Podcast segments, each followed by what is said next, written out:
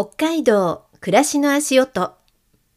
この番組は北海道森町にある食と文化の発信基地春小屋よりお届けします。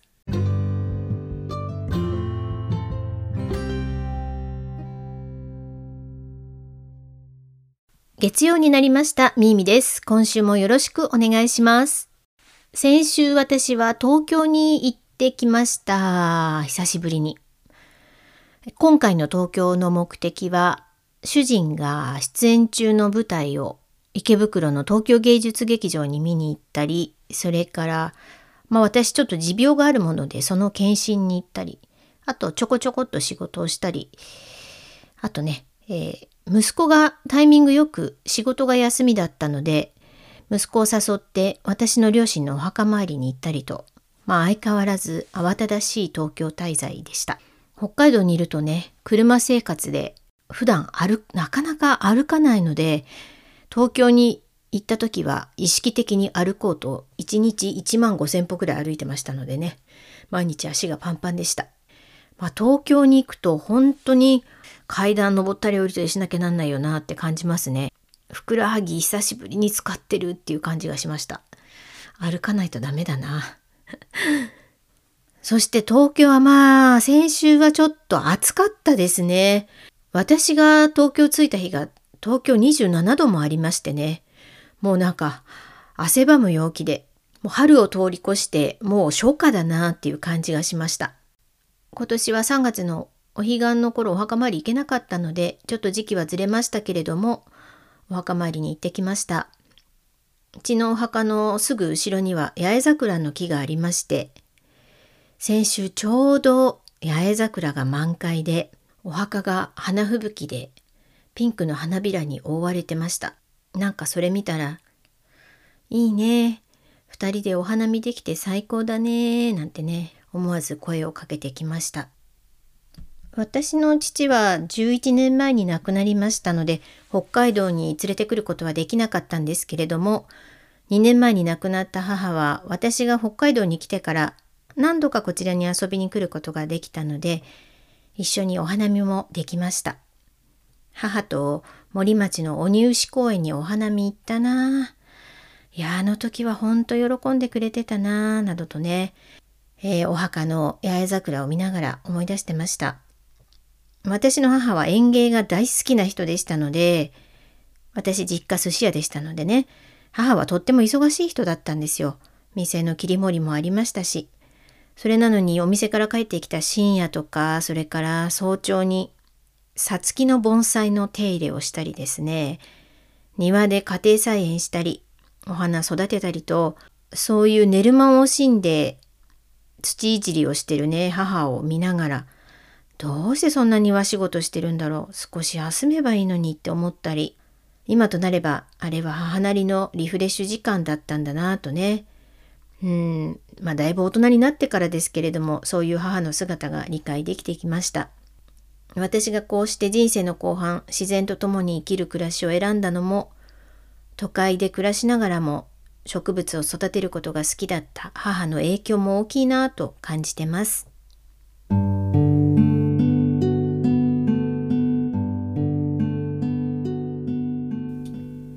て今日は湧き水のある暮らしというテーマでお届けしようと思います。私を湧き水生活に導いてくれましたのはこの番組の2回目にもご登場くださった音楽プロデューサーの小山隆信さんです。信さんとは東京時代からかれこれ30年近いお付き合いになるもはや親戚のような間柄です。移住して2年経ったノブさんですけれどもこちらに来てすぐ湧き水汲みに行こうよと誘ってもらったのがきっかけで私も湧き水のある暮らしをするようになりました。それからね実はすごく体調が良くなったんです。今も定期的に我が家は水を汲みに行っております。東京からこちらに戻ってきてちょうど水がなくなっていたので昨日水汲みに行ってきました。まずはその水汲みリポートとそしてその次にのぶさんとの湧き水トークをお聞きください。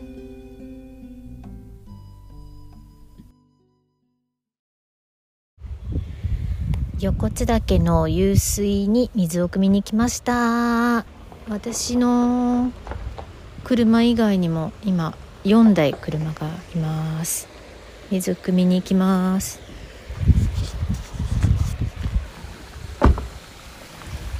2年前から水を汲みに行ってる場所なんですけれどもナビ通りに行ってもちょっとねあの見つけづらい場所です。なのでほぼ皆さん水汲みに来てらっしゃる方は地元の方っていう感じですね。水が勢いよく出てる取水口は6つぐらいあるんですけれどもね。まあ私もそうですけれども1人がこうペットボトルを何本もとかねポリタンクを持ってきているのでちょっと渋滞が起きたりするんですよそうするとあの先にいらしてた方が「ここ終わるからどうぞ」ってね譲ってくださったりとかあのいくつかこう取水口を塞いでた方が「あここいいですよ1つ開けますよ」なんて言ってね開けてくださったりしてコミュニケーションが生まれてます。とにかくここは1年を通じて水量がとても豊富でいつ行ってももうすごい勢いよく水が出てます。水温としては14.6度ってね看板に書いてありましたけれども冬に行くとねこう湯気がわーっとね出てたりしてまあ、夏行くと冷たい感じですけれども本当にあのそのまま直接でも美味しく飲めます。とはいえ塩素が入っていない生水ですのでその辺りは自己責任でお願いします。私も普段は沸かして飲んでいます。これもいいよ。あありがとうございます。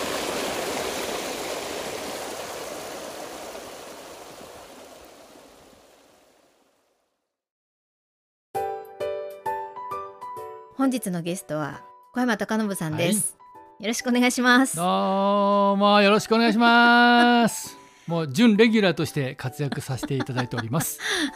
準レギュラーだからね。いや、はい、準じゃなくてレギュラー、はい、レギュラー化しようと思ってるんですけどね。わわわわわわ。そうなんですね。はい、はい、えー、OK ですよ。そんなわけで今日は音楽プロデューサーというよりも、うん、湧き水コンサルタント？それ初めて聞くなその肩書き。湧き水コンサルタントね。何？すげえな。なんだろう。はい、湧き水湧き水アドバイザー？湧き水アドなんでもいいよ。もう 湧き水スタイリスト。かっこいいですね。湧き水スタイリストの。いやこの間日本酒スタイリストっていう肩書きを見たから。ああ。うんね。なるほど。そう。では、はい、えー、本日のゲストは湧き水スタイリストの小山貴信さんです。うわかゆい。なんかやめて。もうはい。よろしくお願いします。はい。いや今ね水汲んできたんですよ、うん、横津岳。あ横津岳のね、うん、車さ4台もいましたよ、うん、マジで？びっくりした。すごいね。あそこやっぱり人気だよね。すごいですね。いやあの横津岳のね湧水を発見して教えてくださったのは、何を隠そうノブさんだからまあ、そもそも僕はもう20年以上前から東京に住んでる時からしょっちゅうあちこち組に行ってたんで箱根方面とかあの神奈川のね山の方に結構行ってた。よ、うん、ポリタン持って。まああれだね。前富士宮にも水汲みに行きましたねそうい行った行った。神馬の滝だっけ？そう。そう行った行った、ね、あそこの水も良かった。美味しかった、うん、うんあの湧き水スタイリスト歴は何年ぐらいなんですか？もう優に20年超えておりますね。もう 楽勝で。はい。そのなんかきっかけはあったわけですか？であのあのねそう、うん、子供の頃静岡のおばあちゃん家って井戸だったんですよ100%水道がなかったの、うん、で昔ながらのなんていうのこうポンプのやつこうこう上から下にグーッと下げてありましたね。あの先っぽにこう何手ぬぐいみたいのついてるやつ？そうそうそうそうそう。そう,、あれでこう台所もお風呂も全部やってたんですよ。はい。でやっぱり生臭いじゃないですか。はい。で子供心にまあそういう匂いもなんとなくこうあのこれはこれでいいもんだなと思ってやっぱり水美味しいしうん、でその頃にその生の水を、うん、料理に使う飲むっていうことが習慣化されていて、うん、それがなんかねこうすごく記憶に残ってて、うん、そこから始まったのかもしれない。今思った。ってあれかな。あキャンプ好きじゃないですか。そうですね。でそのなんか子供の頃の記憶がキャンプに行って蘇って旅先で組んだとかそういう感じです。かその通りでもねそうやって考えたらね、うん、えー、おばあちゃんの家は、うん、と井戸でお風呂も入れて、うん、で薪で沸かしてたんです。よ。でなな夏休みとか大体僕は1ヶ月ぐらい滞在す。るんで、うん、でそれが僕の子供の頃僕の役目だったんです。よお湯に水、うん、お湯に水じゃないやお風呂に水入れて、で薪で沸かすっていうのを毎日やってたんで、だから薪に火つけるのうまいんですよ。マジで。マジで。もうだだ幼少期の頃に大体もう出来上がったわけですねじゃあ。そうそうそうそう。原型がね。そうなのよ。で焚き火焚き火も今ねの火付けの得意だけど、うん、その頃もうんお風呂沸かしてそれで残った炭をなんかね、うん、えー、茶釜みたいなやつがあって蓋するやつね、うん、うん、でそれをそこに掘り込んで蓋すると火が消えるわけですよ。はあ、でそれをまた炭として使ったりしてそんな生活だったの。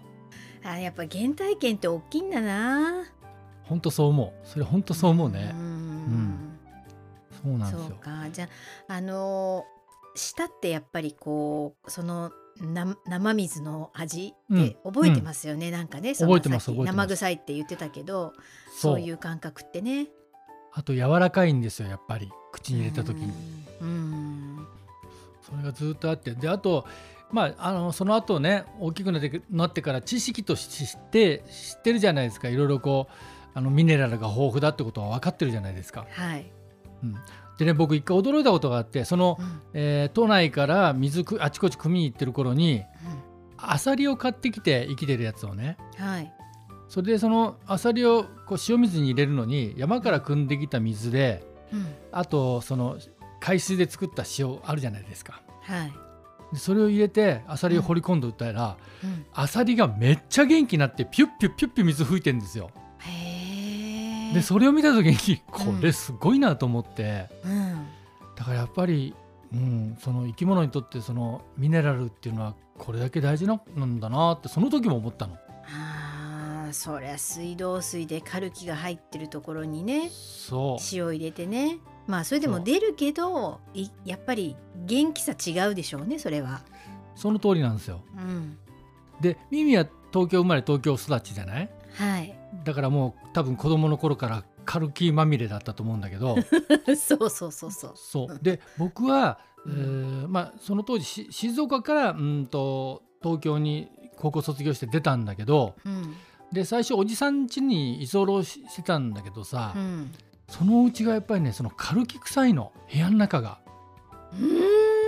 もう水道水を普通に使ってるお家だけどもう部屋の中が、そのカルキ臭いのがすっごい匂っててそれを覚えてんのね。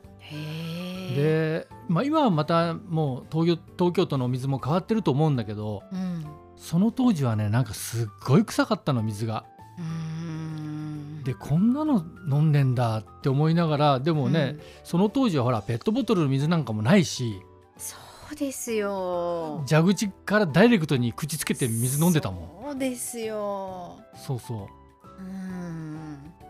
まあでも私もね田舎母の田舎が茨城だったので、うん。おばあちゃん家に行くとおばあちゃんもあの農作業してたりとかしてで、うん、井戸水井戸があったから井戸で、はい、あのキコキコやってそこにあの下にバケツが置いてあってさバケツかたらいか。はい、うん、でたらいにおばあちゃんが取ってきたトマトとかあとなんかスイカとかがあってそのほら夏冷やして、食べなって言われて、まあもうそれはすごい美味しかったですよねやっぱね。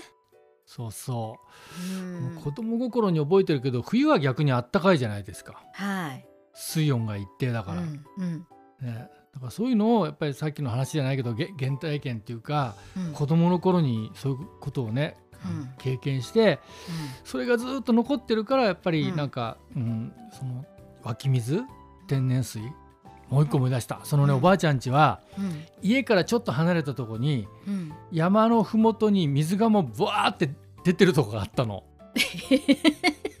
だだだ流し？そう。でそれもあの湧き水だったんだけど、そこは皆さんが洗濯物をする場所だったの。ああそういうところってありますね。あるよね。で、うん、あのバケツとかたらいとかに洗濯物持ってきて、うん、まあほとんどの人は僕の記憶ではそこですすぎ？すすぎの作業をしてた感じのイメージがあるの。うん、お母さん連中がそこに洗濯物をわさっと持ってきてそこでわーってすすいで、で多分まださ洗濯機とかもそんなに普及してない頃だと思うんだよね。洗濯板で洗ってた頃ね。そんな感じそんな感じ、うん、たらいで洗濯板みたいな、しかも木製のね、うん、木でできたやつね、うん、そうそんな時代ですよ。いつの時代だよってもう西岸良平みたいな。ね、でもなんかちょっとそれに近いのが大沼にあるじゃないですか。そうそうそう。大沼の駅前のね、うん、あの冷戦が出てるとこもあのおばおばあさん連中朝洗濯来てるもん。よく話する声かけるんだよね。こここのお水、うん、こうそう。ここの水あったかくていいねみたいな喋ってまあもっとなまってんだけど、うん、そうそんな感じで話して。ねあの大沼の駅前はあの飲める温泉水ですもんね、そうなんですよ、うん、でしかも無料でしょ？そういうところがこうあちこちにあるっていうのはさやっぱり恵まれてますよね。恵まれてますよ、うん、なんかそう私北海道来て水道水で、うん、我が家ね森町ですけれど森町の水道水で、全然普通にうわ美味しいって思って飲んでたんですよ。言ってたもんねそうそう。そう、うん、それでノブさん来たでしょ？それから、湧き水生活一緒にするようになったでしょ？うん、そしたらもうね その戻れなくなったそう戻れなくなった。美味しいと思ってた水道水すらやっぱりねうっすらカルキを感じてしまいますよね。そうそうそうそう、うん、そうなんですよ。だから僕はずっとだからもうなあの湧き水でかあの藤沢にいたいた時も、うん、と家からそうだなまあ歩いてっても10分ぐらいのとこかな、うん、鵠沼伏見稲荷っていう神社があって、うん、そこはこうちゃんと組み上げてて水道みたいな感じで蛇口ひねると出てくるんですよ。へでいつもそこに組みに行ってた。そこも無料？無料です。でも無料なんだけど、一応なんか賽銭箱みたいなのがあって、うん、まあ志っていうか自分で入れて帰るんだけど僕も大体行くとまあ100円とか入れてきてね、うん、10リッターぐらい汲んで帰るんだけど、うん、藤沢の時もそういう生活してました。へいや本当にあの、えー、湧き水スタイリスト小山貴信さんのおかげで 私もね、はい、こうなんか持病が良くなったのも私ね、うん、潰瘍性大腸炎って大腸の病気だったんですけど、はいはい。うん、やっぱりねなんか水変えてからより調子良くなったんですよね、うん、体がね。だからなんか、ね、水って影響あるよね、うん、なんかね。いやだってさ体内のほとんど水ですから水分ですから、うん、で常にそれを入れ替えてるっていう時にそれが、ね、天然のミネラルが普通に取れてたら、うん、体に悪いわけないもん。ですよね。そうそうだから本当にあの湧き水生活するようになってから飲み水もそうだしお味噌汁もそうだし、うん、ご飯炊くのも湧き水だしコーヒー入れるのも湧き水だしってもう本当に本当に幸せです。そうそう自然にそうなるよね。なる。もうだって何何やっても美味しいもん、うん、しかもねもねお茶にしてもコーヒーにしてもね、うん。その湧き水のその水の種類によってまた味がすごい変わるじゃない？変わる。おお茶の出方が変わるの、うん、変わる。なんか妙に、うん、妙に色が出にくかったりとかさ。なんかあるんだよねなんかね、うん、そう。あの一応ね番組的に北海道暮らしの足音なんで北海道的には今道南は今日私が組んできた横津岳の湧水があるでしょ、うん、それから、はいはい、大沼公園駅前には、はい、えー千代蔵温泉。千代蔵温泉ね。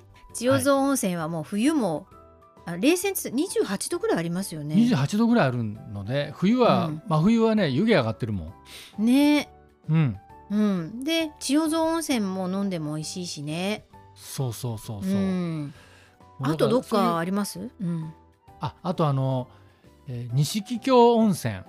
ほう。錦京温泉も温泉の裏に水汲み場があって、そこも自由に組んでいいんですよ無料で。それ飲めるやつですか？飲めるやつですよ。しかも冷泉そこのもそこのも冷泉です。私あれだ。あの乙部の方のお水も美味しかったな。あ僕も汲んだ。乙部の。行った行った。ねちょっと名前忘れたけど馬がいるとこ、馬がいるとこだっけ？何箇所かありますよね乙部もね、うん、んだ。僕が汲ん。だところはね、うん、姫川って言ったかな？確か。姫川。うん、なんかちゃんとなんかこうや屋根があって、こう水が汲める水汲み場としてちゃんと作られたとこだった。へえ、うん、そこのも美味しかったな。うん。いやあと私黒松内も美味しかったな。まあいっぱいありますよね、ね、あるある、ね、そうニセコも結構すごかったけど美味しかったけどな、うん、だからそういう場所に困らないのが嬉しい。本当ですね、うん、都内に住んでる時ってさ、うん、水汲みに行こうかなと思っても普通に優に1時間超えるからさ 勇気いるわけよ。そうですよね。そう、もう旅行だもんね。そうそう、それでも行ってたっていうぐらい、もう湧き水を欲してたかな もうもうそこまでいったらあのコーヒー屋のマスターやればいいのにって思っちゃう。それさ昔から言ってるけどさ なんなんで小山イコールコーヒー屋のマスターだっていつもさ湧き水汲みに行っててさそれでコーヒー入れたら美味しかろうにってずっと思ってましたよ、うん、藤沢にいる頃から。絶対な今日今日の水は横津だけとかって札出しといてね。いや本当にもう湧き水生活はやめられないし、うん、あとおかげさまであの、うん、去年一昨年もか主人とね車旅に行った時に、はいはい、もう今、うん、ナビでこう、スマホのこうナビとかでも湧水とか湧き水とか入れるとその、はいはいはい、行く道中のなんか、通り沿いに湧き水ないかなとかって探してでポリタン積んであるから なんか水なくなってくると行った先々で先々で水探して歩いてて、ね。うん、うん、これはすごい良かったです。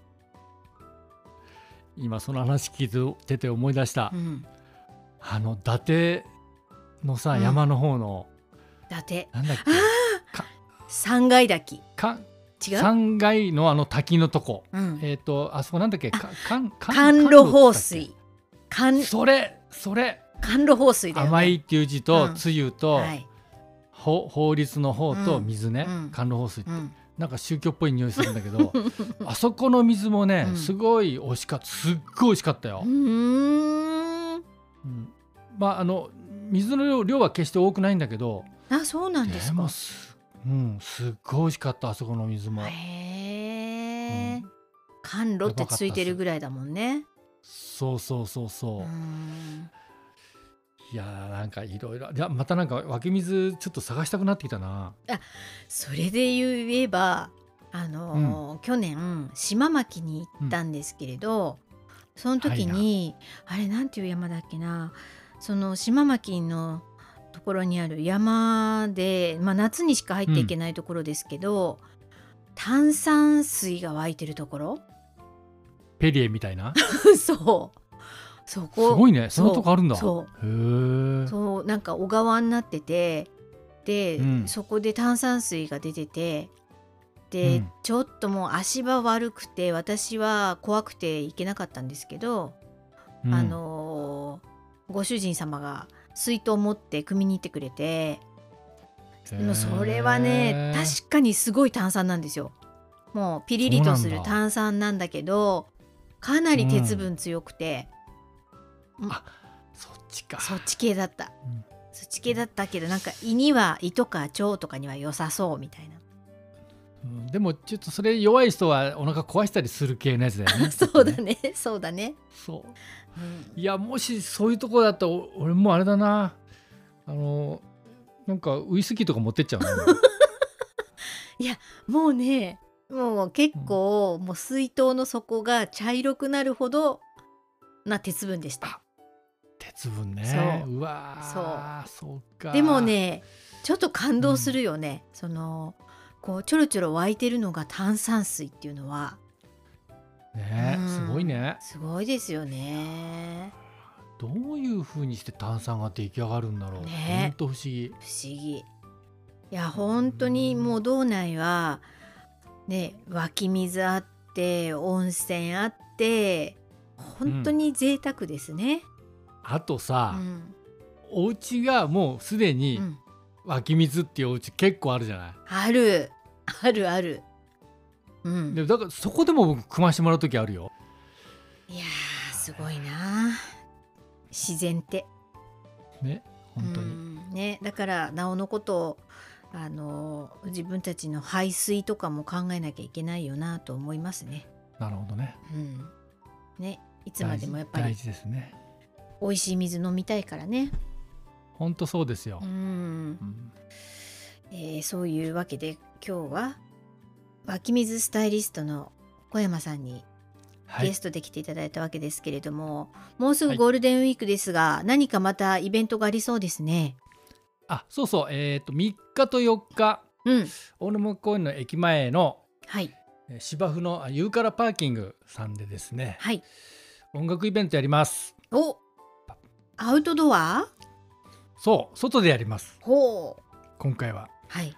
なので、えー、雨天の場合は中止になりますけれども、はい、おそらく13時から16時ぐらいの間かな、はい、外外でもう音が出てると思いますので、はい、えー、よかったら見に来てくださいませ。はい。それは外でやるってことは、えー、えーと、うん、フリーな感じなんですか？入場料とか。その日は入場料はいただきません。まあでも多分投げ銭みたいな感じになると思いますが、はい、えー、うんと6月に、うんとワンダーライブを駅前の、うん、婦人会館で2日間やるんですけれども、うん。うん、その時に出てくれる人たちが、まあ、事前の告知と宣伝を含めてライブをやるっていう感じですねその日は。うん。地元の松本梨沙さんとかですね、はい、あと森町のシブリンクスとか、うん、うん、あと函館とか北斗の方で活動してる M とかですね、うん、そう。まあメンバー全員は出れないかもしれないんですけども、うん、それぞれ3人のうちのしおりちゃんとか黒さんとかが来て歌歌歌を歌ってくれるかなっていう感じですね。はい、なんかあのテント張ってキャンプしながらとかバーベキューしながら音楽聴くとかでもいいわけですよね。そうですそうです。多分ゴールデンウィーク中はそこテント張ってる人多いと思うんですよ。はいあとまあ多分いくつかこう飲食のお店が出たりとか、うん、賑やかな感じにはなると思うので、はい、まあその場でちょっとライブをやらせていただこうかなと思っております。はいはい、わかりました。じゃあちょっとみんなでゴールデンウィークは大沼公園でユーカラパーキングで楽しみましょう。ぜひよろしくお願いします。はい、またぜひゲストで呼んでください。ゲストじゃないからね。あ、そっか。マジか準レギュラー。いや、はい、次レギュラー、はい、よろしくお願いします、はい、ありがとうございました。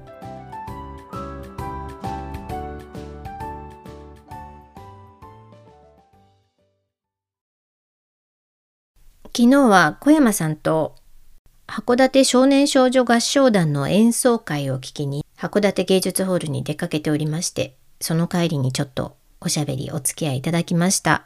のぶさんありがとうございました。のぶさんのお話の中に出てきました大沼公園駅前ユーカラパーキングゴールデンウィークのイベント情報は北海道暮らしの足音の公式インスタにアップしておきますのでそちらをご覧ください。